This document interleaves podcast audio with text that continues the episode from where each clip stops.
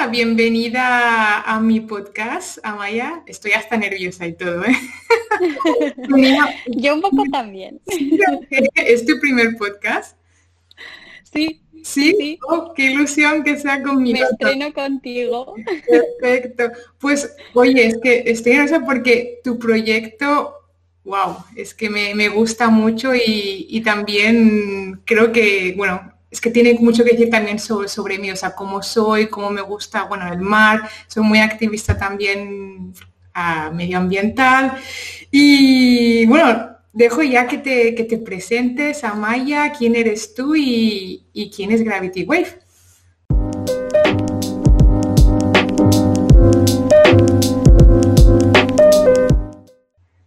Bueno, pues muchas gracias por invitarme. La verdad es que de verdad que es un placer estar en tu podcast y como te decía, es mi primero, o sea que espero hacerlo bien y si no charlaremos de cosas muy interesantes, seguro. Eh, bueno, pues yo soy una chica de Pamplona que mm, siempre desde pequeñita me he criado en la naturaleza, en un pueblecito en, el campo, lleno de, árboles, de animalitos. Yo era súper libre allí. Eh, y a la vez tenía como unas aspiraciones de salir y de explorar el mundo, ¿no? Era como mi sueño. Entonces llegó una edad en la que yo necesitaba vivir nuevas experiencias y, salí de mi pueblo y me fui a estudiar con 15 años a Irlanda, a Dublín. Vale, ya con 15. Les pedían, sí, les dije a mis padres, me quiero ir a otro país. Eh, quiero aprender muy bien inglés porque a mí siempre me habían gustado los idiomas, otras culturas, me llamaba muchísimo la atención visitar otros países y bueno, la verdad es que gracias a que mis padres también pues mm, viajábamos mucho con ellos por Europa, sí que te despierta esa cosa ¿no? de seguir viajando y de explorar. Entonces siempre se lo agradezco a ellos y ellos, bueno, pues cuando recibieron esa noticia por mi parte con 15 años dijeron, mm, vale, pues venga, pues te vas, venga, ¿dónde te quieres ir? Y entonces empezamos a mirar sitios y decidí irme a Dublín. Y, fue como mi primer contacto así con el extranjero y bueno, yo volví súper feliz. Eh, aprendí muchísimo inglés, conocí a mucha gente y empecé a ver mm, una realidad y mentalidades que quizás la gente que me rodeaba en mi día a día, en mi pueblito pequeño de, de Pamplona, pues no, yo no veía, ¿no? y empecé a abrirme muchísimo la mente y a querer explorar incluso otros sitios. Entonces, bueno, acabé el bachiller en, Pamplona, en un instituto, y me quise ir a, estudiar la universidad a Madrid pues también para vivir en una ciudad más grande y conocer a gente. Y me fui a estudiar a Madrid, yo no tenía muy claro qué quería estudiar, eh, sí que me llamaba mucho la atención el mundo de la empresa, ¿Sí? pero yo veía el trabajo de mi padre y tampoco poco quería tener su vida, ¿no? Mi padre era directivo en una empresa en Pamplona. Entonces dije, bueno, pues voy a hacer administración y dirección de empresas eh, internacional. Eh, me haré un Erasmus en algún sitio que me apetezca y ADE era como una salida bastante amplia, ¿no? Que no me cerraba puertas luego a poder explorar un montón de cosas en el mundo laboral. Entonces eh, hice los tres primeros años de la carrera en Madrid. Vale. Allí viví súper bien, hice muchísimos amigos, conocí a gente de otros países y empecé a estudiar por casualidad un poco de chino mandarín en la universidad. Por casualidad. Por casualidad total, fue súper gracioso porque yo necesitaba créditos de libre elección y en primero, y en primero y segundo de carrera había estudiado francés. Vale. Pero en tercero quise seguir estudiando francés y me dijeron, no, es que ya no hay más niveles eh, avanzados, tú ya has completado como todos los que tenemos disponibles en la universidad. Entonces, no sé si te interesa repetir o quieres eh, aprender otro idioma. Y yo, no, pues repetir no me apetece, entonces voy a aprender otro idioma. ¿Qué idiomas tenéis? Y entonces me empiezan a sacar una lista y me dicen, pues tenemos italiano, tenemos eh, árabe, ruso, ¿qué otros tenían? alemán y chino. Y dije, uy, apúntame a chino. Y la chica, pero ¿estás segura que el chino no es fácil? Y yo, sí, sí, pero me llama mucho la atención y venga, que quiero aprender chino. Bueno, pues empecé el curso de chino, me encantó, o sea, me empecé a volver súper fanática del chino, de la cultura asiática, de la cultura china.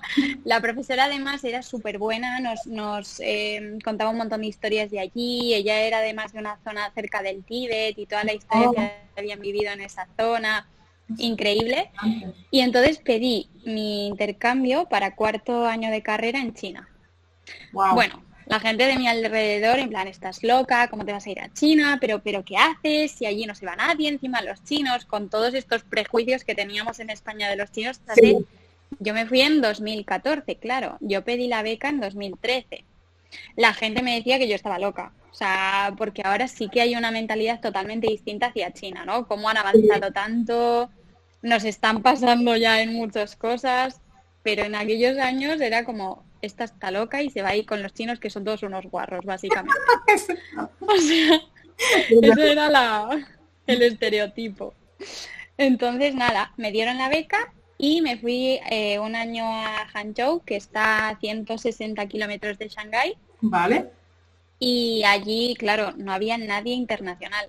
En la universidad, que éramos 10.000 personas, estábamos cuatro personas de Europa.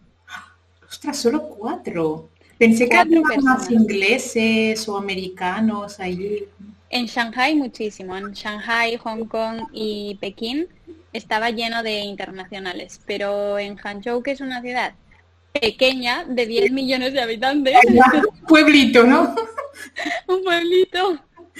Eh, no había casi nadie. Y, y entonces, bueno, fue una experiencia de verdad, o sea, lo mejor que he hecho lo mejor que he hecho. Me abrió muchísimo la mente ese, esa cultura tan distinta de cómo viven ellos, cómo están evolucionando tan rápido y cómo conviven generaciones que no tienen nada que ver entre sí.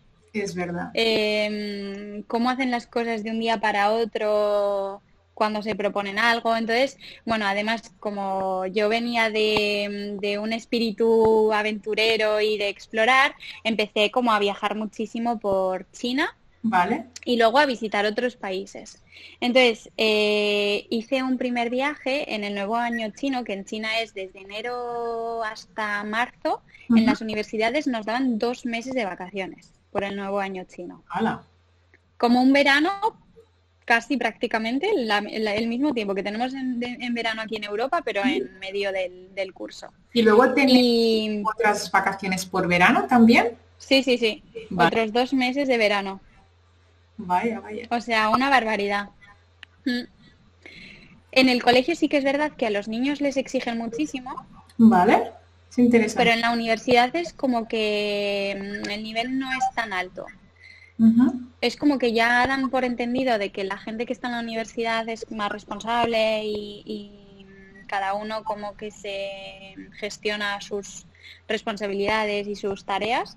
Entonces, no, sí, dan bastantes vacaciones y, no está nada mal. Mm.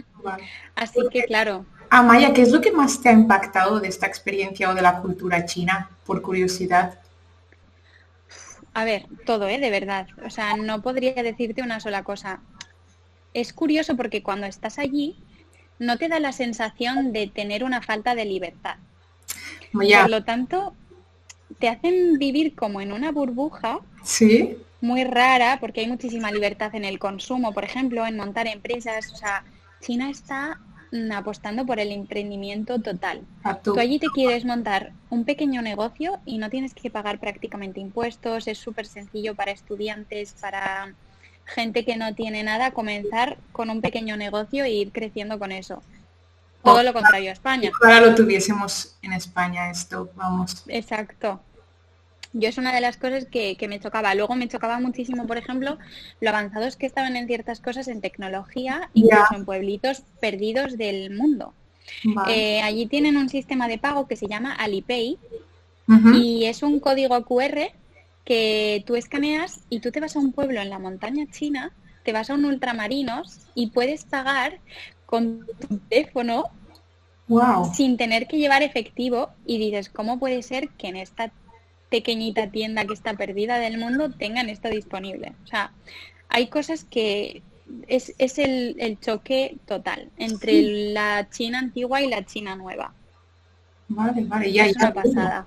están como súper e-, evolucionados. No, no, no sabía que había este, esta evolución digital de ellos, pero por ejemplo desconocía el tema del emprendimiento, o sea, esta cultura de hacia el emprendimiento. Entonces allí supongo que debe haber muchas facilidades para los jóvenes o para todo el mundo hacer un negocio así, bueno, de eso que están creciendo Claro. O sea, yo, claro, hablamos de emprendimiento. Aquí hay veces que cuando en España o en Europa hablamos de emprendimiento, eh, de emprendimiento parece que tienes que tener una startup y empezar a facturar millones de euros y conseguir inversores.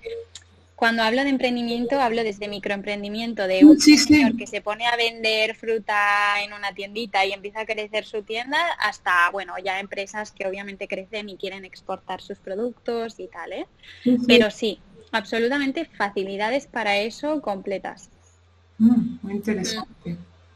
¿Y, algo, ¿Y algo que no te haya gustado? Hombre, son súper machistas, mm. súper machistas. Eh, y luego, cuando te vas dando cuenta, porque si te metes en el día a día, eso, parece que vives en una burbuja y hay falta de libertad. Pero luego cuando quieres hablar de ciertos temas con algunos chinos, eh, hay muchos temas tabú que no quieren hablar contigo. Entonces, eso, por ejemplo, a nivel social hay muchos temas ahí sin resolver que dificultan también como que los internacionales, ¿no? La gente que vamos de fuera pueda moverse con total libertad. Porque supongo que luego el hacer amigos eh, chinos es fácil allí. El meterse dentro de... Eh, o, si, o al final te acabas moviendo con pues la gente extranjera, con los internacionales, con los occidentales. depende mucho de cada uno. Los chinos son muy únicos, entonces si esperas tener como una relación de amistad igual que tenemos en España, no es, más complicado conseguir como esa super confianza y hacer todo con los amigos y salir. Lo primero, porque allí casi nos salen vale. de fiesta, por ejemplo, que es algo que hacemos muchísimo aquí, ¿no? Y es una forma de hacer amigos en nuestro país, en España. Eso allí no lo hacen, entonces eh, son como bastante más infantiles, yo ah. diría. Por ejemplo, yo me he hecho dos muy buenas amigas de verdad chinas, pero porque eran dos chicas que habían salido, eran mm. mucho más maduras que, las otras chicas de mi edad que no habían salido y parecían pues que tenían por lo menos cuatro años menos. Vale, vale. O sea, sí que ahí les protegen mucho los padres también por ser hijos únicos. O sea, es un carácter muy especial. Pero son súper welcoming, no sé cómo se dice en español, o sea, te reciben súper bien. Vale. Y te abren las puertas de su casa, son súper generosos, eh, no tienen nada y, te dan casi todo. Mm. Eso está muy bien. Sí. Te hacen sentir al menos, no sé, como abrazado por la cultura cuando estás lejos de tu familia, de tus amigos, al menos te lo facilita mucho. Un montón, un montón, de verdad que sí. Y luego, a ver, sí que yo me relacionaba con gente de fuera, ¿eh? Había mucha gente de Kazajistán, muchísimos africanos, pero muchísimos. Porque hay un tema súper curioso y es que China, eh, bueno, le llaman la invasión silenciosa, ¿no? A, los chinos es como la invasión silenciosa. Entonces, en África han comprado miles de terrenos y ayudan a África, a, ciertos países africanos, eh, como financieramente. Entonces, eh, les prestan dinero, pues les construyen hospitales, por ejemplo, les construyen infraestructuras, carreteras, estaciones, ah. y, y a cambio África les da terrenos y les va como ¿sabes? Eh, facilitando que los chinos tengan en África como más, más cosas. Y a la vez están conquistando África, ¿no? De verdad, ¿eh? Silencioso. alucinas, alucinas. No sé qué porcentaje de África habían comprado ya eh, China, o sea, una barbaridad. Es muy inteligente todo esto que están haciendo, ¿eh? Es una estrategia, eh, bueno, que cuando nos demos cuenta vamos a alucinar. Es súper inteligente como lo hacen. Son muy inteligentes los chinos. Ya, ya, ya, ya. Muy inteligentes. Entonces, a cambio, China ofrece a África eh, que su talento joven vaya a estudiar a China becado. Vale, vale. Entonces, China forma a muchos jóvenes africanos en las universidades. Qué interesante. Y claro, luego retiene talento. Claro, claro, claro. Mm, Es que... mm, Sí, sí. Nada, y ahí hasta que no llegas allí no, no eres consciente de todo ello porque hay muy, muy poca mm, información que sale de China, ¿no? Ya, ya, Entonces, bueno, sale la que ellos quieren, claro. sí. Ah, muy- Qué, qué interesante todo esto que me estás diciendo. Sí. Y sé que te he cortado, que me ibas explicando. No, no, no, no, no, nada. Pero son temas muy interesantes, ¿eh? Y a mí me sigue fascinando la cultura china, o sea, Sí, sí, cada vez descubro cosas nuevas de ellos. claro. Y me decías que luego seguías, o sea, una vez que estuviste, supongo que de, de, de base allí en China, tuviste, como supongo con mucha gente, la oportunidad de visitar los países eh, asiáticos cercanos. Sí, sí, sí, sí. Yo quería, tenía, mi sueño era eh, recorrerme los 11 países del sudeste asiático. Entonces, eh, jo, es que es tan fácil viajar por allí. Bueno, ¿qué te voy a contar si tú también lo has vivido? Sí, sí, sí, sí. Es fácil, es emocionante y luego no quieres volver. No, eso. ¿Lo hiciste? Yo decía, me quedo aquí. ¿Lo- ¿Recorriste los 11 al final? Sí, al final sí. Bueno, me quedé dos años y medio en China al final, ¿eh? Porque yo acabé la carrera Sí, y dije, uy, yo me quedo aquí. claro. Me quedo otro año más, ya que estoy aquí, yo me quedo. Y sí que el primer año eso, hice un primer viaje eh, y cogí la mochila y recorrí con tres amigos más Vietnam, Mm, Camboya, Laos y Tailandia, todo por tierra. Fuimos desde Hangzhou, mira, este es el mapa de China, pues Hangzhou está aquí, y nos fuimos hasta la frontera con Vietnam en trenes de 30 horas, claro, relacionándote con la clase baja china, que es autentiquísimo viajar en uno de esos trenes. Y entonces estuvimos dos meses recorriendo los cuatro países, dos meses y algo. Uy, qué interesante. Y Y en sí, entonces- se come. Ya, me encantó. Y en, y en Laos me encantaba, bueno, me encanta toda la comida. Yo creo que toda la comida de Asia tiene algo especial, en serio. No sé si soy, soy yo, que tengo un paladar como que me encanta toda la comida que pruebo de allí, pero es que en todos los países que voy me gusta todo. sí, sí. Y el picante también. que-? Bueno, eso lo llevaba un poco así, ¿eh? En China siempre estábamos todos en plan, eh, pedíamos todo no picante, porque aunque tú pides no picante, te iban a echar un poco de picante. Sí, sí. Entonces, es súper gracioso porque allí el no picante tienes que indicarlo como pula, pula. Vale, vale. Entonces, cuando llegábamos al restaurante todos empezábamos, pula, pula, pula. Y ellos, vale, vale, vale.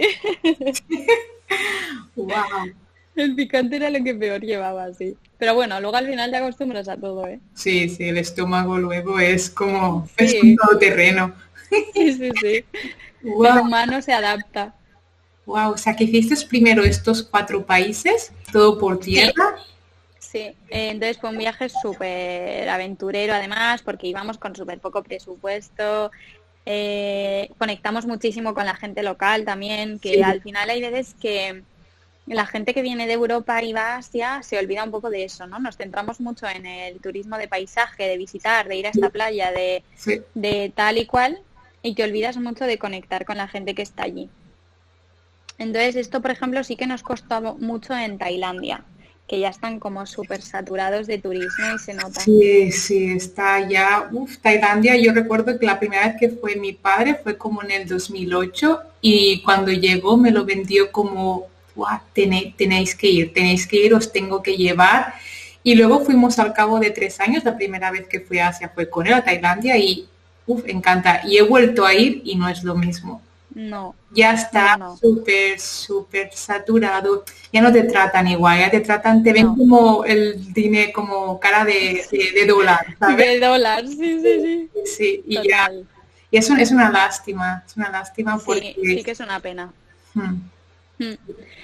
Entonces, bueno, a mí eso, por ejemplo, sí que me dio mucha pena. Me parece también importante, ¿no? Eh, que mm, la gente que viaja desde Europa a esos países sea consciente de que hay que hacer un turismo responsable, que además ahora sí que se habla más de este término, pero hasta ahora no, en esos países no se tenía en cuenta. Y, y sí que hay que tratar bien a la gente que vas allí, es, no es tu país y no puedes hacer lo que te dé la gana, ¿no? Hay que respetar la cultura y las personas sobre todo. Entonces, bueno, pero fue un viaje precioso y no se me va a olvidar en la vida. No, no. Nunca, nunca.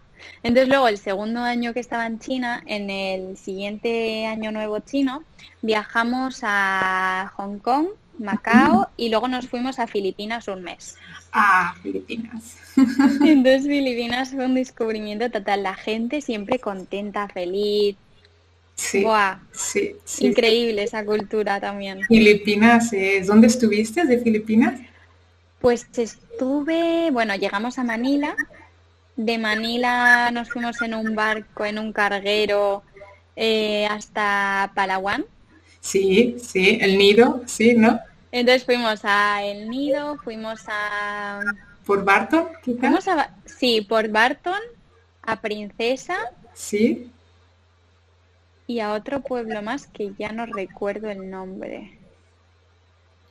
Y luego de, Princesa nos fuimos a, a Dumaguete, a toda esa zona de Siquijor, Apo Island, eh, ¿cómo se llamaba la ciudad grande? Empezaba con C el nombre. ¿Tú has estado allí? Ebur, eso, eso, sí, sí. sí. Cebur. Sí, que estuve, me hice un viaje mochilera yo sola por Filipinas. ¿En serio? Ostras, ¿cuánto tiempo? Estuve nada, un mes, y es donde encontré a mi, a mi pareja, o sea que... Venga ya. Sí. Me fui sola, lo típico que te vas ahí, y me acuerdo que mi madre, ¿por dónde vas tú sola? Eres una mujer, es como que alguien te acompañe. Y yo, que no, que no pasa nada, ¿sabes? Que, que y en realidad no, pasa nada. Allí me parece... A ver, ahora la sitios que he estado... Ahora la situación en sí, es diferente, pero... Mm. Mm. ¿Tú te sentiste... pero en general el sudeste asiático no he sentido miedo ni inseguridad en ningún momento, ¿eh? No, no. He sentido, más, seguro. he sentido más miedo alguna vez salir de una discoteca en Barcelona en mis años de, de salir y coger el metro y decir mirar a todos lados que, allí, que viajando. Sí, sí, yo igual. Yo también, de verdad que sí. Y China lo mismo. Sí. China seguro. seguro.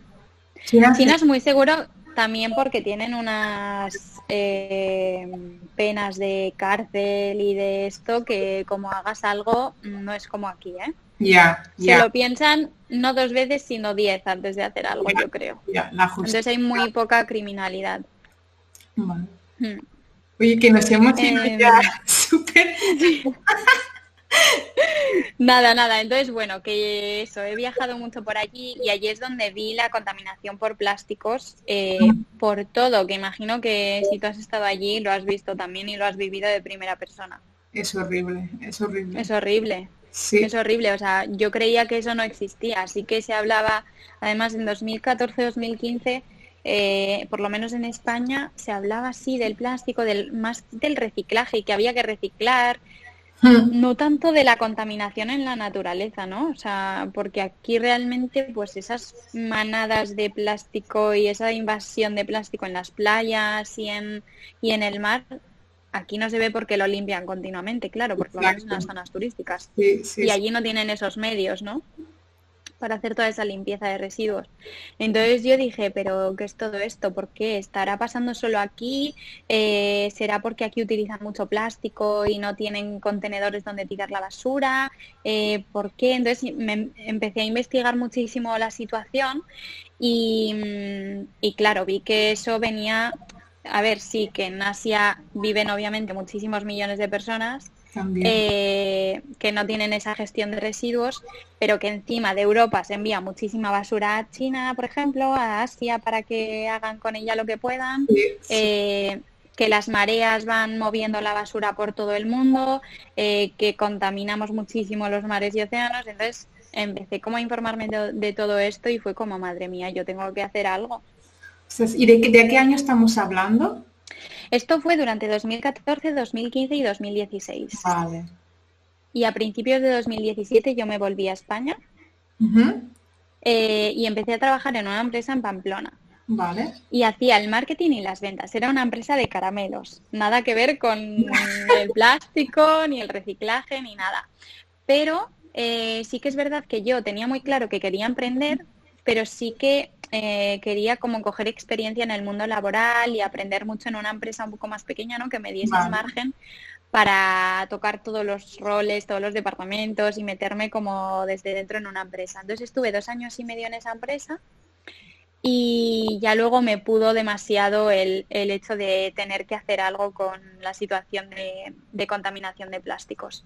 Y en noviembre de 2019 mi hermano pequeño, que se llama Julen, me dijo, Amaya, he conocido a un tío griego que tiene una escuela de pesca sostenible en Grecia y están recogiendo bastante plástico eh, cuando salen a faenar los pescadores. Entonces el proyecto, él se llamaba, él se llama Lefteris, el griego que había montado la escuela de pesca sostenible. Entonces es un concepto súper interesante porque llevan ya un año y medio con la escuela y lo que pretenden es educar muchísimo y concienciar muchísimo a los pescadores tradicionales eh, para que todos los métodos de pesca que hagan sean sostenibles y respeten muchísimo el medio en el que faenan. Vale. Entonces, además de centrarse en la pesca sostenible, se dieron cuenta de que los pescadores cada día recogían muchísimo plástico, pero casi todos lo volvían a tirar al mar porque no sabían qué hacer con él. Ostras, ¿en serio? Y no había, sí, sí, sí, o sea, no había ningún tipo de concienciación. Al final, muchos de los pescadores eh, son gente pues que no tiene una educación eh, muy cualificada, ¿no? que se han metido en ese mundo pues o bien porque su familia era pescadora eh, o, porque no tienen otro medio para vivir. Venía mucha gente además de Egipto a poder vivir de la pesca en Grecia. Entonces, es gente que no tiene esa concienciación por sí misma, ¿no? Y además ahora los pescadores tradicionales están bastante amenazados por la pesca industrializada, lo mismo que ocurre en la agricultura. Los pescadores pequeños, eh, los agricultores pequeños, locales, eh, ecológicos, por ejemplo, eh, viene la agricultura industrial que produce 80 veces más que ellos y se los come. Y pues eso que ahora, igual. Y eso que ahora hay, el, hay mucha más gente comprando, compra local, compra de temporada, compra Sí. Entonces, en la pesca no se ha educado tanto a la población sobre la pesca, se ha educado más, nos están metiendo muchas ideas, eso, ¿no? De lo que tú mencionas ahora, pues de comer verduras ecológicas, de temporada, local. Sin embargo, del pescado no se habla tanto, ¿no? Ya, es verdad, sí. Entonces, bueno, pues están haciendo una labor tremenda con los pescadores, eh, sobre todo eso, ¿no? Para beneficiar tanto al ecosistema y que los pescadores respeten muchísimo el medio en el que trabajan, pero además eh, que recuperen ese ecosistema recogiendo la basura que está contaminándolo. Claro. Entonces están viendo que es un ciclo positivo completo porque ellos faenan en ese sitio, lo limpian y se recupera el ecosistema y por lo tanto hay más peces. Exacto. Y, el pueden vivir mejor. Claro. El mar es más limpio, el, los peces Exacto. te comes un pez con plástico. Exacto. ¿Y qué hace con ese plástico? Entonces, ese plástico, eh, bueno, cuando Lefteris, cuando Julen, mi hermano, conoció a Lefteris, eh, Lefteris no sabía bien qué hacer con ese plástico porque cada vez estaban recogiendo más plástico y cada vez se unían más pescadores a, a la escuela de pesca sostenible. Entonces Julian me dijo, Amaya, ¿por qué no nos montamos una empresa juntos eh, para reciclar el plástico y poder hacer productos de plástico reciclado del mar? Y dije, sí, lo dejamos todos los dos. Él estaba en un proyecto. Sí, sí, sí. Los dos somos súper impulsivos, ¿eh? O sea, cuando nos enamora algo es como, ¡buah! A por él. A por eso, venga, saco. Sin miedo a la piscina. Nada, a la piscina. La toma ya. la piscina. Y además él estaba estudiando un grado de emprendimiento y liderazgo mm, en la Universidad de Mondragón, que está en el País Vasco. Bilbao, que me dijiste, sí. Sí, que es un grado súper práctico. Entonces, él estaba súper acostumbrado a emprender pequeños proyectos, pero no tenía ningún miedo de emprender. Y yo, bueno, pues había estado en la empresa esta y había visto como el día a día de una empresa ya más organizada, más estructurada. Entonces, nos juntamos como su forma de ver las cosas desde el emprendimiento puro y duro, de construir algo desde cero, y yo que ya tenía esa pequeña experiencia en el mundo laboral en una empresa más, más eh, constituida, ¿no? Y empezamos con el proyecto eso, justo hace un año va a ser el sábado que le dimos nombre al proyecto, el 24 de octubre, que además es el día contra el cambio climático. Qué guay, todo tan, vibrado, todo tan perfecto, ¿no? Y, entonces en noviembre empezamos a darle un poco de forma a la idea y a la empresa. Entonces nos juntamos con Lefteris. Sí. Le dijimos que él se ocupara de la parte de recolecta del plástico con los pescadores. Eh, nosotros nos ponemos a reciclar ese plástico, específicamente las redes de pesca, que le llaman redes fantasma o ghost nets porque esas redes están hechas de un material súper resistente, al final, claro, tienen que soportar muchísimo peso y dicen que tardan en descomponerse en torno a 600 años, pero todavía no se sabe porque no se han descompuesto. O sea, imagínate la resistencia que tienen esos materiales. Y lo peor es que eso si se cae al mar, eh, va atrapando peces y animales marinos y nadie tiene control sobre esos animales que van cayendo en las redes. Entonces supone un problema muy grave para, los mares y océanos. Entonces, con todas esas redes que sacamos, que es en torno al 25% de la basura que sacamos con los pescadores del mar, las reciclamos en Europa en una planta de reciclaje. Obtenemos un material como de máxima calidad, súper puro, conseguimos con un proceso además sostenible de agua, eh, que está todo certificado, reciclar el material y con eso lo utilizamos para poder fabricar eh, productos. Vale, porque ahora todo el plástico que estoy recogiendo es solo de Grecia, o sea, de los Tenemos Grecia, ¿vale? Italia, o sea, es mar Mediterráneo. Vale, todo todo ocurre en el mar Mediterráneo de momento. Estamos ahora probando a ver si en Almería abrimos un piloto para, para empezar en España también. Vale. Y lo bueno es que nosotros pagamos a los pescadores por cada kilo de plástico que recogen.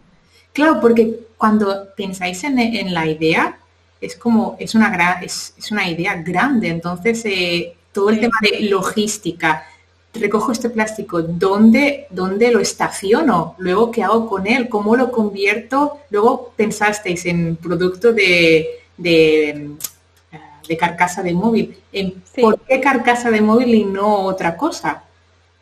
Y no todo tiene un porqué, todo tiene un porqué, sí. Eh, o sea, bueno, a ver, con el plástico, Lefteris eh, tienen todos los puertos eh, almacenaje.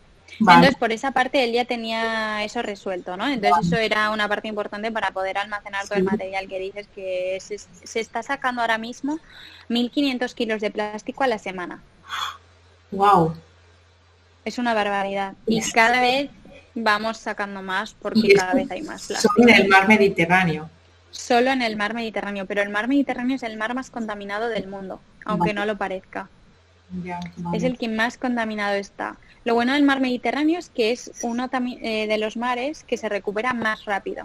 Es decir, si tú le das un descanso, tiene una capacidad de recuperación eh, máxima. Mucho más que otros, que otros mares o, quizás otros océanos. Entonces, em, bueno, nosotros eso, con el plástico lo almacenamos, lo reciclamos las redes eh, y con ese material es lo que utilizamos para hacer las fundas y el resto de materiales que no podemos obtener ese reciclado de máxima calidad se envían a otras plantas de reciclaje para usos industriales, que se necesita un material no de tanta calidad, pero casi todo diría que el 95% ahora mismo se está reciclando. Se está reciclando, vale. Wow, wow, y claro, entonces tenéis que ver que, en qué planta lo podíais reciclar, teníais que, es que es un gran trabajo ahí de este, de este sí, sí, sí.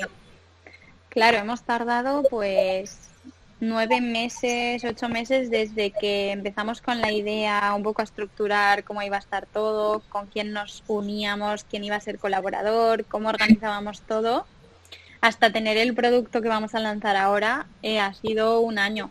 Básicamente desde la idea, un año. Claro, ahora ya habéis lanzado el producto. Ahora hemos lanzado eh, las fundas, las lanzamos en noviembre, sí, porque las íbamos a lanzar en septiembre, pero hubo un fallo en la producción, eh, la calidad no salió como esperábamos. Vale. Tuvimos un pequeño fallo de calidad y no quisimos vender el producto así porque se rayaban un poco las fundas. Nosotros utilizamos un 90% de material del mar reciclado y el otro 10% es un material reciclado que no viene del mar. Vale. Porque el material de las redes es muy, muy duro. Vale. Y para hacer fundas necesitamos eh, al final una funda su, su, objetivo es proteger el móvil, ¿no? Exacto, Entonces, si es una funda muy dura, no absorbe los golpes. Necesita un poco de flexibilidad, de elasticidad para convertirse en un producto que absorba todos los golpes que se le pueda que se le puedan dar. Entonces, eso, mezclamos con un 10% de un elástico eh, que es reciclado. Y lo hacemos todo en España todo en España, ¿vale? O sea, Entonces, la producción de la funda, ¿no? Sí, la producción de la funda y otros productos que vamos a ir lanzando lo vamos a hacer en España. En España, vale.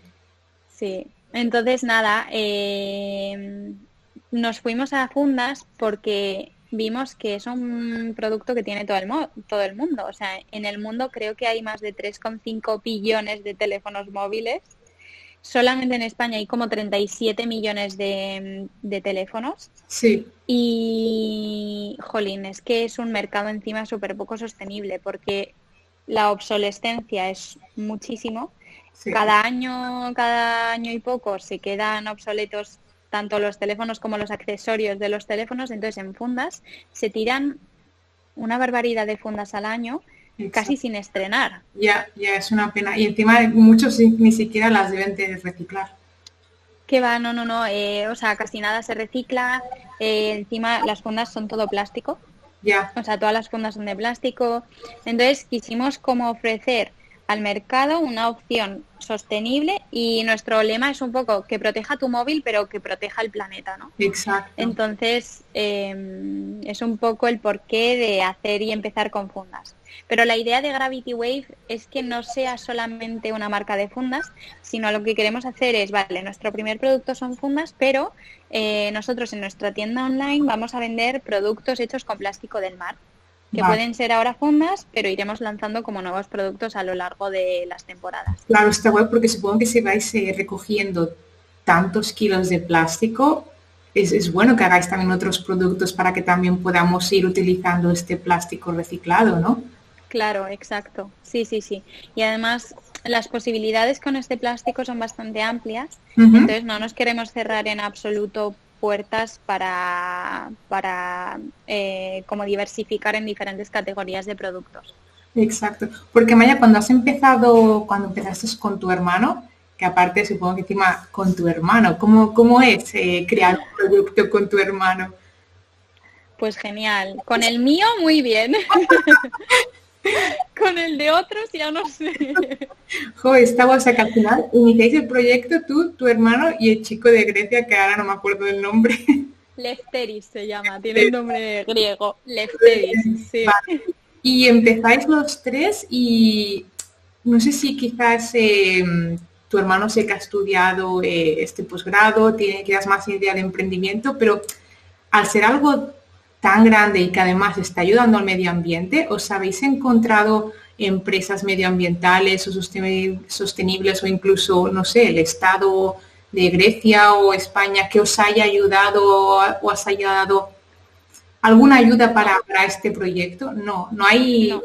Inversores privados todo. Y todo inversores privados, o sea, qué fuerte porque esto es algo que que no sé, es la tierra, es el mar, son todos nuestros mares, que ningún país ayude a que esto pase, ¿sabes? A limpiar nuestros océanos. Sí, eh, o sea, sí que hay ayudas, pero es como bastante complicadas eh, de conseguir. Y así para un proyecto que todavía no ha empezado hay muy pocas ayudas.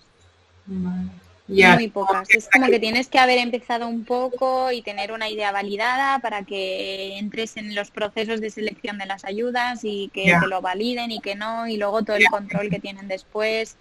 O sea, no es un proceso nada fácil, ni el de montar una empresa, ni el de conseguir financiación. Es súper complicado, tienes que estar súper preparado para recibir no, no, no, no, no, no continuamente. Y, pero bueno, a ver, o sea, por ejemplo, nosotros con los inversores privados hemos tenido súper buena experiencia. Mm, además, nosotros buscábamos no solo inversores que pusiesen el dinero y esperasen eh, como luego los dividendos y el beneficio económico, sino que con todos los inversores hemos conectado primero como a nivel emocional, que creen muchísimo en el proyecto, y además cada uno nos aporta como su expertise. Por mm. ejemplo, tenemos uno que es experto en prensa. Vale. Pues él nos ayuda con los medios de comunicación, con las notas de prensa, con un poco la estrategia de comunicación, ¿no? Eh, luego hay otro que, bueno, él es emprendedor y tiene ya una empresa muy muy exitosa, entonces él nos, nos da como toda su visión de un caso de éxito y de todos los errores que él ha cometido, ¿no? Eh, incluso en el día a día, las microdecisiones que tenemos que tomar de, oye, igual tengo que contratar a alguien, qué tipo de contrato le hago. Tener a alguien, un mentor que te acompañe en esto es, muy tan importante. que te, te, ayuda mucho, te, te, saca todos estos quebraderos de cabeza y todos estos errores. Es como que te hace pasar de, del cero, ni nivel cero, al nivel ya casi ocho, porque te quita todo este proceso Exacto. Y hay mucha gente así dispuesta a ayudar a otros emprendedores que ellos ya han vivido como esto, ¿no? Y, están dispuestos a ofrecer su conocimiento que al final, a veces más que el dinero, el conocimiento es tan importante como el dinero, ¿no? En muchos casos. Sí. Eh, pero bueno, nuestra experiencia con financiación privada y con inversores privados ha sido muy buena. Ahora sí que es verdad que nos han concedido un préstamo en ISA. Vale no sé si lo conoces. Em, son unos préstamos para emprendedores que da el Ministerio de Innovación, Tecnología y, y, no sé qué más, no sé, tiene tres, tres nombres el ministerio. Y dan estos préstamos participativos eh, para, para startups, sobre todo para emprendedores. Vale. Para emprendedores y si tienen un objeto social o medioambiental, eh, todavía más. Tienes un plus, supongo que son más, puntos, ¿no? Exacto, entonces eh, lo tienes que devolver a cinco años, el interés es bajísimo y luego si el proyecto por lo que sea no sale, eh, es a fondo perdido. Vale. Entonces pasas un proceso de selección bastante duro, pero si lo tienes, es un préstamo que te da mucha liquidez, te hace llevar el primer año de vida como mucho más fácil, ¿no? Y luego te dejan como margen para devolverlo, no es un banco. No, esto está súper bien porque este podcast para mí es sobre todo para, emprendedores y emprendedoras y gente que se quiere tirar a la piscina. Y está bien que lo digas, que, hay este tipo de ayudas que no son fáciles de obtener, pero que al menos hay alguien que quizás está por ahí, quizás eh, que quiere hacer también un emprendimiento, pues eh, mm. parecido al vuestro o de otra manera, que, pueden, que pueden obtener estas ayudas. Sí, sí. Esta es eh, una de las cosas que nos ha ayudado, por ejemplo. Entonces ahora 2021 lo empezamos con bastante liquidez, que esto es importante para nosotros, sobre todo para estructurar los presupuestos del año que viene, las acciones que vamos a poder hacer y que no, hasta qué punto podemos invertir en unas cosas o en otras, si podemos contratar a alguien más o todavía no podemos aumentar el equipo, porque sí que nosotros en enero de 2020 contratamos a un chico que es el que nos lleva a la web y las redes sociales. Vale, eso es lo que me comentaste, es que es ahora mismo esta es la única contratación que, habéis hecho al equipo. Sí, sí, sí, sí, ¿Cómo, ¿Cómo es el hecho de, es un proyecto que empezáis tu hermano y tú, y, y, supongo que también queda en familia, habéis puesto vuestras energías, vuestra ilusión y el hecho de delegar a otra persona, contratar. Eh, ¿Cómo ha sido ese proceso de selección? ¿En qué te has basado? Para ti que era importante que, que tuviera esas personas y tuviese los mismos valores que vosotros. O sea, ¿en qué cosas, aparte de quizás los estudios o la experiencia, para ti que ha sido importante, eh, qué es importante para que una persona se una al equipo de, de Gravity Wave? ¿Qué es lo que más valoras?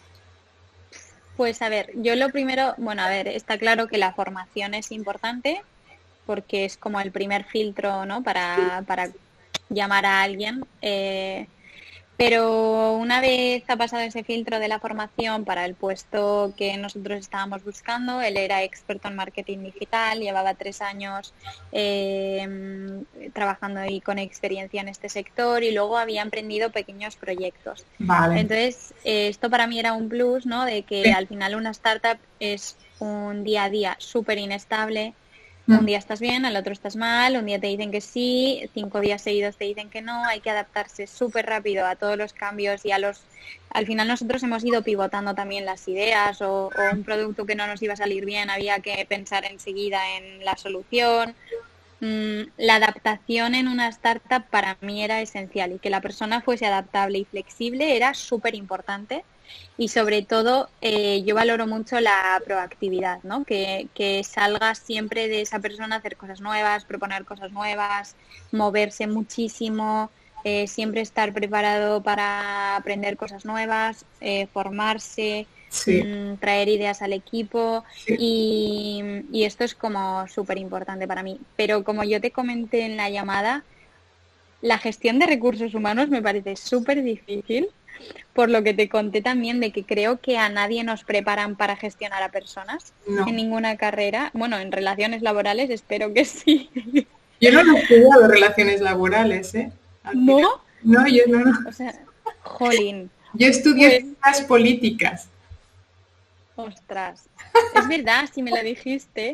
Ciencias políticas y luego sí que es un máster en recursos humanos, pero yo creo que hasta que no te pones en práctica nadie, nos tenemos que ver, es como, es como la vida, nadie te va a enseñar a, hacer las cosas, es como cuando viajaste, como que no sabías, o cuando te fuiste a China, no sabías cómo iba a ser hasta que poco a poco fuiste encontrándote pues con la situación y, fuiste resolviendo. Es que, que puedes aprender mucho, leer, pero hasta que no estás en, mm. en ello. Ya. Pues esto yo, por ejemplo, veo eso, ¿eh? que hay una falta de, mm, de conocimiento sobre la gestión de recursos humanos porque al final yo, por ejemplo, que no tenía ni idea de esto, he tenido que aprender mucho en poco tiempo. Eh, hay que hablar de temas que a veces son conversaciones muy tensas eh, o darle malas noticias a una persona o darle buenas noticias. Nunca perder la comunicación, mantener a la gente motivada. O sea, son un montón de cosas que se suman encima mi puesto de trabajo en los recursos humanos porque en Gravity hay que hacer muchas cosas a la vez. Em, pero, por ejemplo, ahora que tenemos planeado cómo aumentar el equipo, es uno de los retos que se me presentan, ¿no? A, la hora de, ver Gravity de aquí a dos años, de cómo vamos a crecer el equipo y sobre todo crecerlo de una buena manera, porque puedes empezar a contratar perfiles que luego a largo plazo quizás no te llevan a tus objetivos, ¿no? Y sobre todo lo que tú dices, cómo hacer ese proceso de selección, eh, en qué basarte, porque cuando tienes que contratar a una persona solo es mucho más fácil. Claro, pero si tienes que contratar a dos, tres, para perfiles súper distintos, ya empieza a complicarse el tema. Claro, y luego a Mayo, por ejemplo, eh, porque yo he visto que la persona esta de que contrataste enero está en Madrid. Sí. Estás en Alicante. Sí, nosotros estamos en Calpe. Entonces todos estáis, supongo que entiendo que el equipo de Gravity Waves eh, trabajan remoto, a distancia, ¿no? Sí, o sea, Julen y yo trabajamos en Calpe, tenemos aquí una oficina. Y Norberto trabaja teletrabajo, sí. Lo que pasa que viene una vez al mes, una semana entera a Calpe. Vale, vale. Y entonces así tenemos el contacto físico, que al final eso eh, o sea, está muy bien teletrabajar, pero se nota mucho también cuando estamos una semana los tres juntos, trabajando todo el rato, cumpliendo objetivos juntos y súper coordinados. Avanzas mucho más, mejor, el trabajo es de mayor calidad. Yo estoy súper abierta a contratar perfiles que puedan teletrabajar porque creo que da mucha flexibilidad también para atraer talento. Sí. Es que... Pero, pero no, o sea, mezclarlo me parece como perfecto la fórmula perfecta. Claro, porque por ejemplo vosotros, ¿cómo es la comunicación a distancia? ¿Que utilices algunas herramientas digitales o sí, coordináis? Sí. O sea, todo, tenemos reuniones semanales programadas y luego para temas que son más urgentes eh, los hablamos también, intentamos coordinarnos. En el día a día estamos todo el rato como en contacto. Nosotros utilizamos Google, eh, eh, Google Suite para todo. Entonces por ahí tenemos chats internos de, los tres para coordinarnos, hacemos videollamadas eh, con temas específicos, pues por ejemplo Norberto cómo lleva redes sociales, página web y mm, la campaña de comunicación en redes sociales también. Eh, dividimos como las tareas eh, por días, como para hablar en común el equipo y luego tenemos una reunión todos los viernes para cerrar un poco la semana y poner objetivos para la semana siguiente. Y Amaya, que de todo este año de, emprendimiento que digamos ha pillado el COVID, que no sé si esto habrá eh, rentalizado, o sea, eh, frenado el proyecto o, no. Sí. Sí, ¿no? Ya ha sido como, ya, la verdad es que yo lo siento, hay gente que ha abierto, los, aquellas personas que han abierto como proyectos o, locales o bares justo en medio del COVID, es que me, me sabe tan mal por, esta gente porque ahora están, además cuando empiezas un proyecto que empiezas con tanta ilusión, con tanta motivación y lo que tú decías, hay más nos que sí. Sí. ¿Y Cómo, cómo, cómo, os levantáis? Cómo, mm, supongo que ahora porque eh, sois jóvenes, creéis mucho en vuestro proyecto, ¿cómo recuperáis del no y cómo seguís hacia el sí cada día? Venga por ello. Porque al final eh, no te tienes, tienes, tenéis que creer en vosotros mismos, en vuestra idea y, seguir luchando, ¿no? Mm. Sí, a ver, aquí yo creo que, bueno, hay varias cosas, ¿no? Por una parte, lo que tú dices, nosotros creemos tanto en nuestro proyecto que queremos que funcione, sea como sea, pero no somos rígidos con nuestra idea. Es decir, nosotros tenemos un objetivo, que es limpiar el plástico del mar. Vale pero no somos rígidos en que solo queremos hacer fundas, ¿no? Eh, somos flexibles a, ir pivotando, como te comentaba antes, y adaptarnos muchísimo a la situación y de ir cambiando nuestros servicios dentro de nuestras capacidades. Entonces, eso, por ejemplo, es súper importante. Cuando eres súper rígido con tu idea y no te funciona esa idea y te siguen diciendo que no, quizás es porque esa idea en específico no, el mercado no está dispuesto ¿no? a comprarla. Sin embargo, nosotros que tenemos el objetivo medioambiental, eh, el resto no es como tan rígido. Entonces, hemos ido como haciéndonos flexibles a la hora de ofrecer productos, de adaptarnos a los nos y sobre todo escuchar mucho a la gente que nos dice que no, por qué nos dice que no. Claro, porque eh, puedes compartir un ejemplo de por qué os han dicho que no. Sí, em, por ejemplo, nosotros eh, al principio cuando empezamos con Gravity pensábamos solo en ofrecer fundas tanto para empresas como para particulares. Entonces, eh, porque nosotros tenemos B2B y B2C. Para particulares era nuestras fundas con nuestro logo, nuestra marca y ofrecerlas directamente a través de nuestra tienda online a consumidor final. Y a, y a empresas decíamos, bueno, pues vamos a ir a las empresas grandes eh, que den a sus empleados un teléfono móvil de empresa vale. y les ofrecemos, porque nosotros por em, consumidor final, por cada, eh, por cada funda que vendemos, recogemos un kilo de plástico. Entonces queríamos ofrecer el impacto medioambiental de esta manera a las empresas también. Es decir, tú nos compras fundas a Gravity Wave, pero recoges, exacto, recoges tantos kilos de plástico eh, a tu nombre, ¿no? Y nosotros lo hacemos por ti.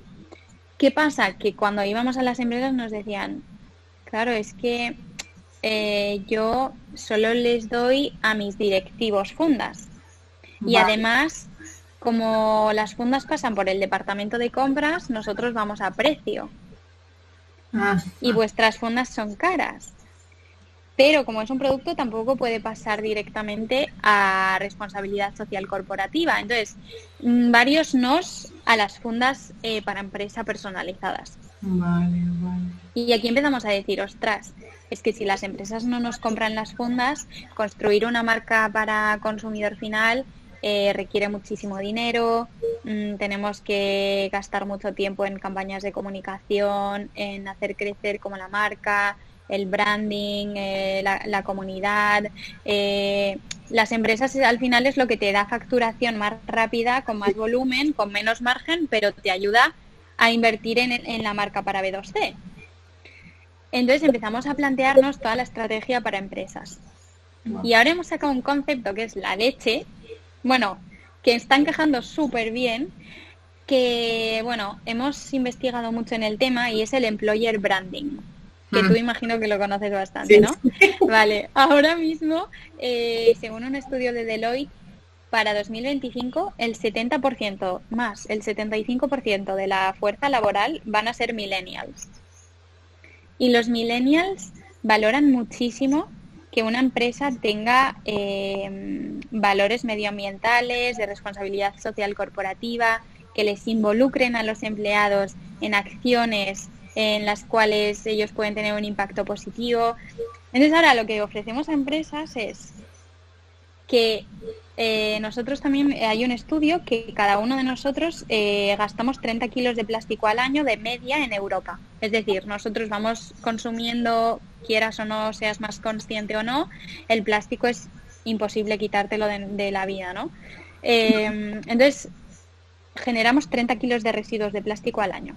Vale nosotros hemos sacado el concepto de huella de plástico cero. Entonces ofrecemos a las empresas que dentro de la nómina del empleado pagan 9 euros más por el empleado vale. y dejan a cero su huella de plástico. Entonces la empresa está regalando eh, y añadiendo ese valor al empleado de que si trabajas para mí, además de, de recibir tu nómina cada mes, yo recojo por ti 3 kilos de plástico del mar y al cabo de un año tu huella de plástico es cero. A la empresa le cuesta poco dinero porque 9 euros más en una nómina no es nada y el empleado recibe su nómina y un certificado personalizado de eh, gracias a la empresa tal, eh, a tu nombre mm, Valerein, hemos recogido 3 kilos de plástico este mes. Este año hemos recogido 30 kilos de plástico a tu nombre. Y luego hacemos también voluntariados con las empresas, involucrando a sus empleados, eh, que ahora el tema está un poquito más difícil, pero haciendo pequeños grupos para recogidas de plástico en la naturaleza. Dios, vale, vale.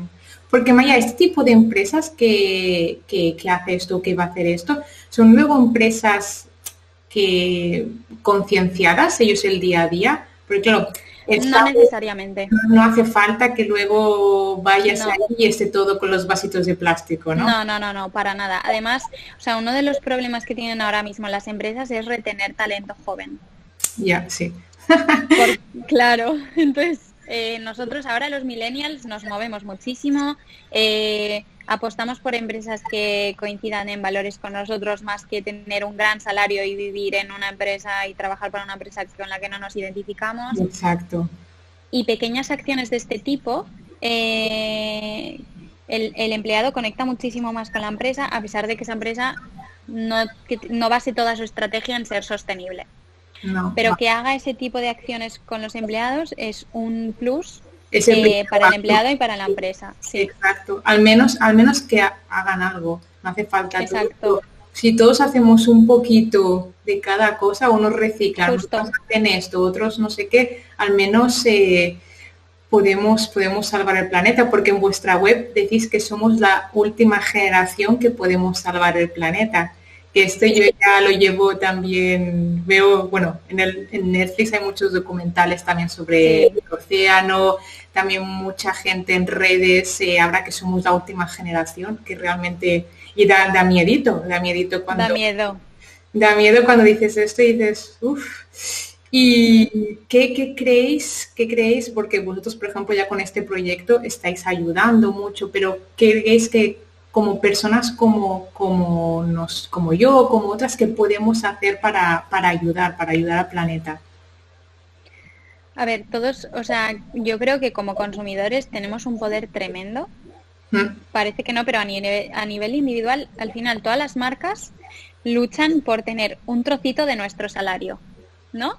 Sí. Eh, entonces, tú como consumidor tienes que ser inteligente y, y, poner tu dinero en las marcas que nos dan un futuro y no que nos lo quitan, ¿no? Entonces, todas las marcas que hacen un esfuerzo por sacar productos que respetan el planeta, que tienen acciones sociales, que tienen acciones medioambientales, em, sostenibles, pues toda la producción local, apoyar agricultura ¿no? Eh, sostenible y ecológica. O sea, como consumidor, ese poder no nos lo puede quitar nadie. Tú decidas lo que compras, ¿no? Sí. Em, y luego, por supuesto... Muchos no saben que tenemos este poder, en realidad. Ya, sí, sí, sí, mucha gente no lo sabe. Y al final las marcas se adaptan a lo que el mercado pide. No es al revés.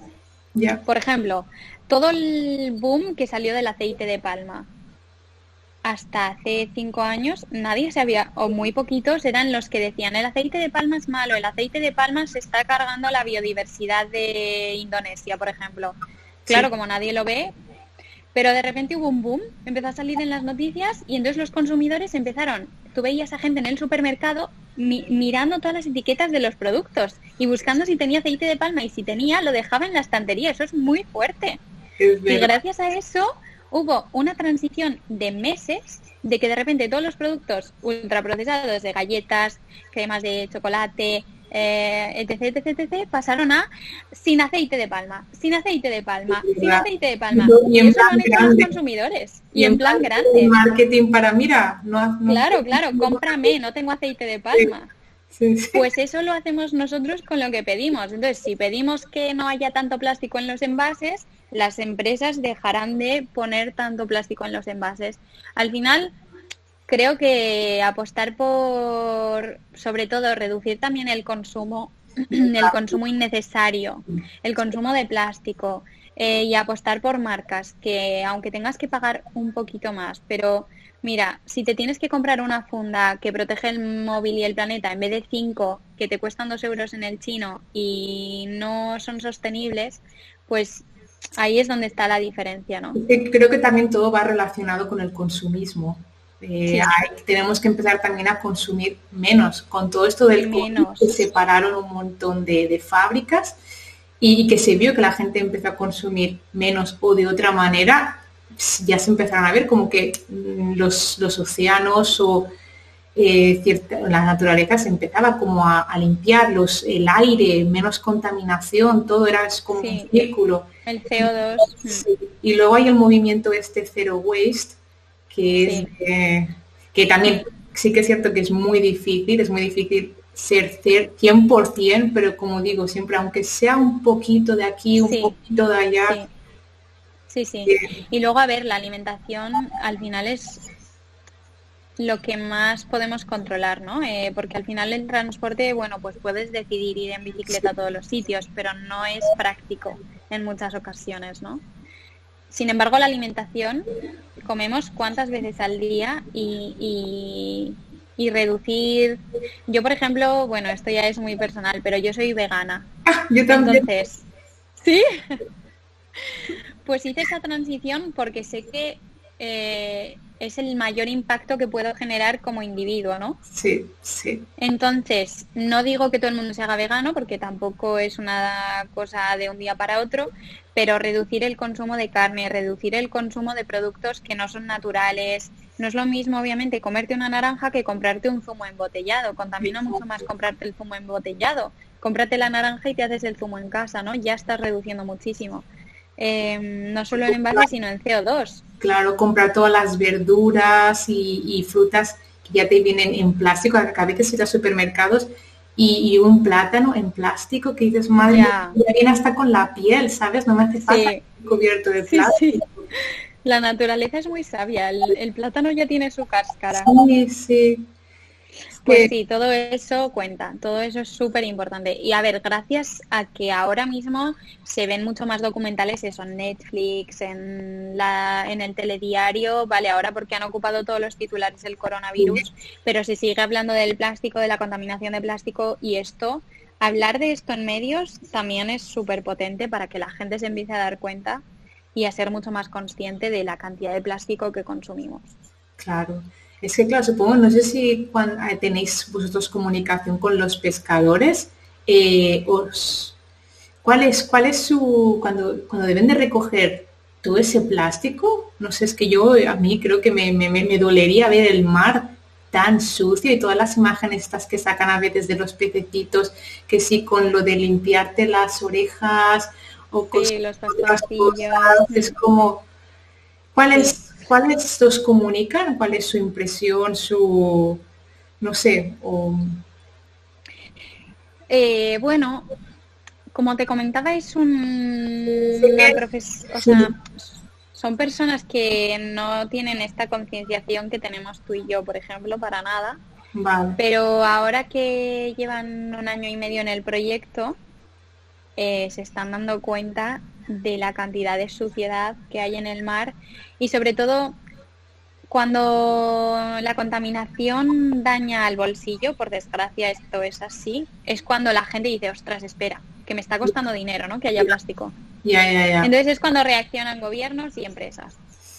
Y los pescadores se han dado cuenta y nos lo han dicho de que eh, zonas en las que llevan un año trabajando y limpiando plástico están muchísimo más limpias, hay mucho más, eh, se, ha, se, ha, regenerado el ecosistema, hay muchísima más biodiversidad, se recuperan los suelos, se recuperan especies que ya no había casi eh, durante muchos años, porque en el mar Mediterráneo ha bajado un 30% el stock de peces en los últimos 10 años. O sea, hay una sobreexplotación pesquera muy, muy real.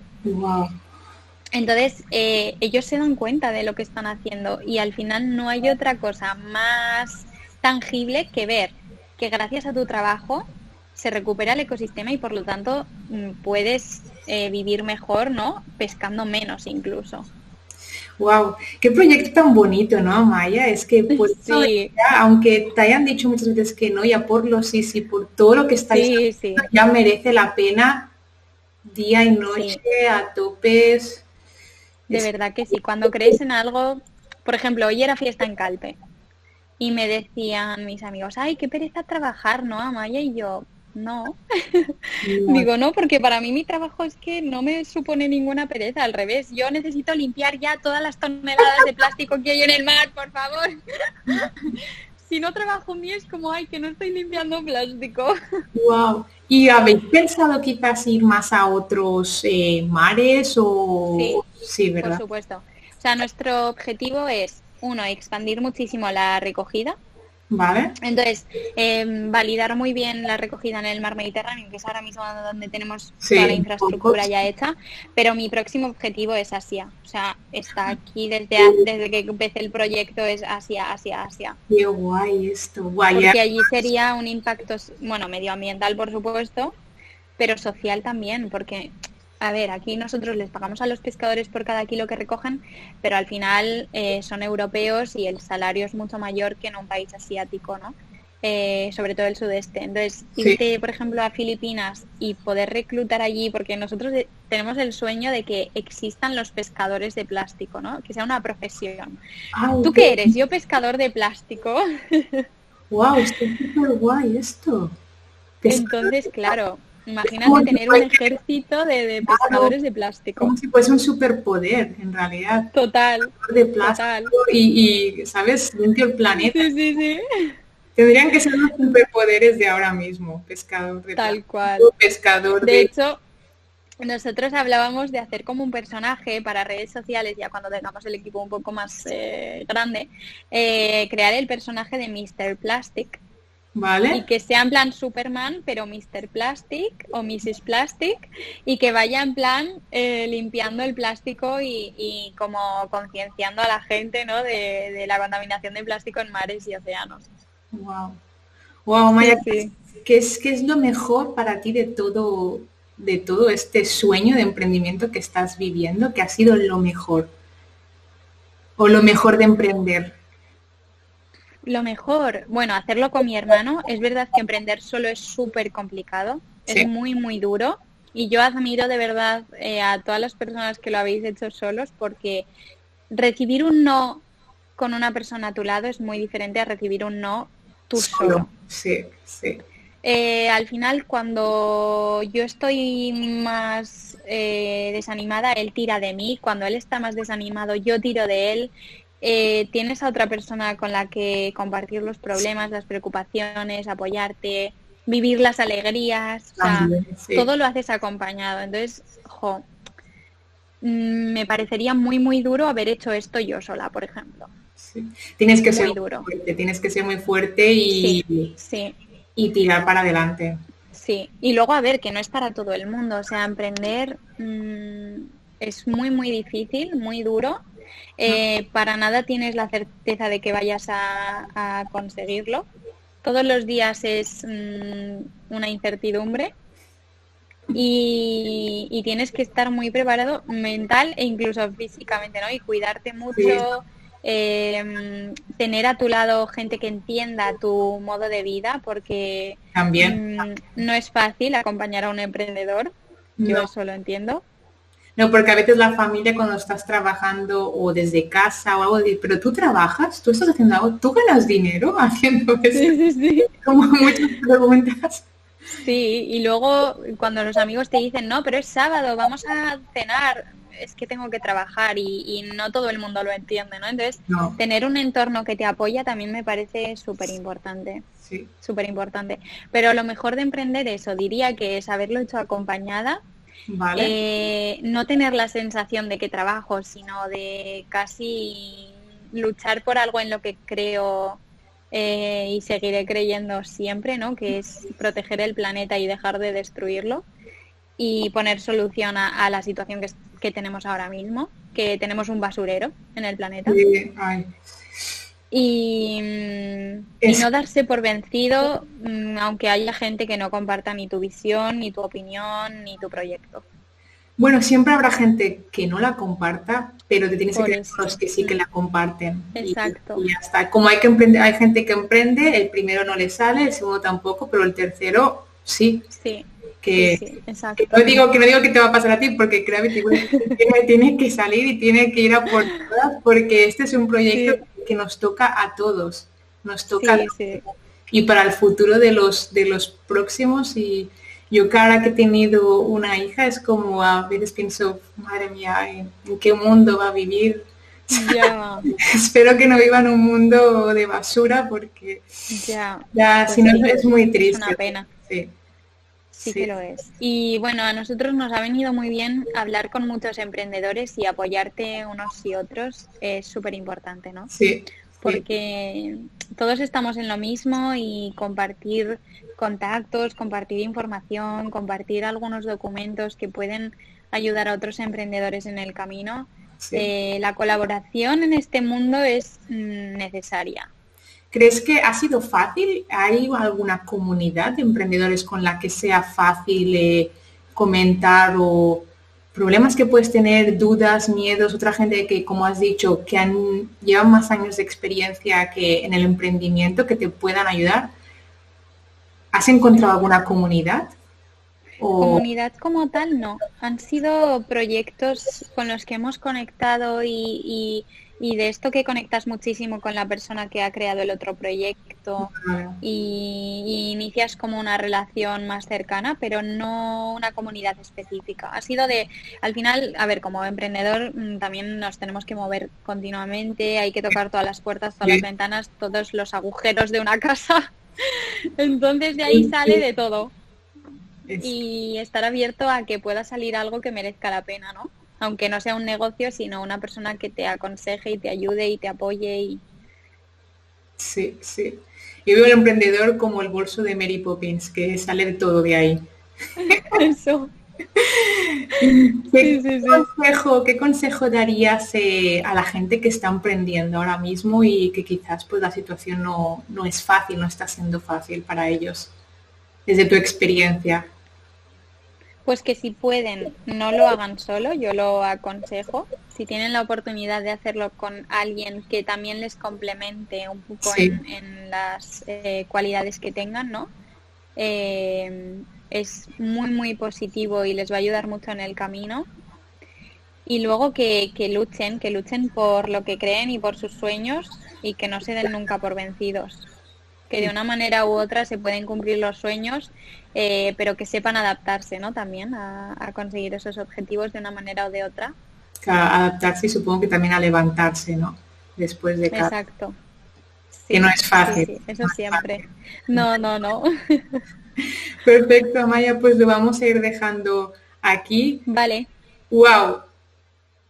Ole, por vuestro proyecto. Muchas gracias por tu tiempo. La verdad es que, como te he dicho al principio, estaba súper nerviosa porque ese es un proyecto que a mí personalmente eh, me, toca mucho. Es algo con lo que yo paralelamente me vivo también, pues por mi estilo de vida, como te he dicho, también soy vegana, soy activista. Es un proyecto que ya solo personalmente quería conoceros y, quería saber cómo, cómo se hace, cómo, cómo se hace un proyecto así y, y wow. Y, Gracias, de verdad. Gracias a ti, gracias a ti, de verdad. Ha sido un placer charlar contigo y, creo que compartimos un montón de valores y además es que conecté muchísimo contigo en la llamada y, me pareció súper interesante hablar contigo así tan distendido. Así que gracias por invitar a, proyectos como Gravity Wave a tu podcast, que ojalá lo escuche mucha gente. Ojalá, ojalá que lo escuche mucha gente, y la gente poquito a poquito vayamos cambiando. No hace falta que la gente se, se martirice, oh, es que hoy no he reciclado, hoy es que he hecho esto. Yo creo que es, es poquito a poco y ya está, porque hay gente que, que, luego se siente mal si no lo pueden hacer todo y creo que es un poco nuevos hábitos y, y hasta hasta donde uno pueda, porque si no... Exacto. Es mejor. Hay, hay un, un post que vi una vez en Instagram y decía, es mejor ser un imperfecto vegano sí. que no ser nada. Es mejor ser un imperfecto que recicla que no hacer nada. Al final no hay que buscar la perfección en todo, es que todas las acciones a las que tú llegues ya es mucho. Marca la diferencia de no hacerlo, ¿no? No es o todo o nada, o sea que... No, sí, exacto. Y Amaya, ¿dónde os podemos encontrar? Nos podemos encontrar en, Sí, pues estamos en Instagram, eh, somos The Gravity Wave em, con T-H-E, o sea, en inglés, The Gravity Wave. Y luego eh, todos los servicios y los productos hechos con plástico del mar los tenemos en nuestra página web que es thegravitywave.com. Vale, genial. Entonces estamos ahí en estos dos y alguna duda la gente te puede contactar a través de la página web, sí, nos podéis, sí, eso es, nos podéis contactar a través de Instagram o a través de la página web que tenemos el email de contacto info arroba thegravitywave.com y, y también por Instagram nos mandáis un mensaje y encantados de, de conectar con vosotros si tenéis alguna duda o, o queréis preguntarnos lo que sea. Perfecto. Pues muchísimas gracias a ti y a por, a por todo el plástico. Eso, eso. Ese es nuestro objetivo. Vamos a ser los pescadores de plástico. Venga, que hay que acabar con toda esta basura. Claro que sí. Pues muchas gracias, Amaya, y, y espero realmente que, que, lo consigáis y cada vez más gente se una, se una a ayudaros.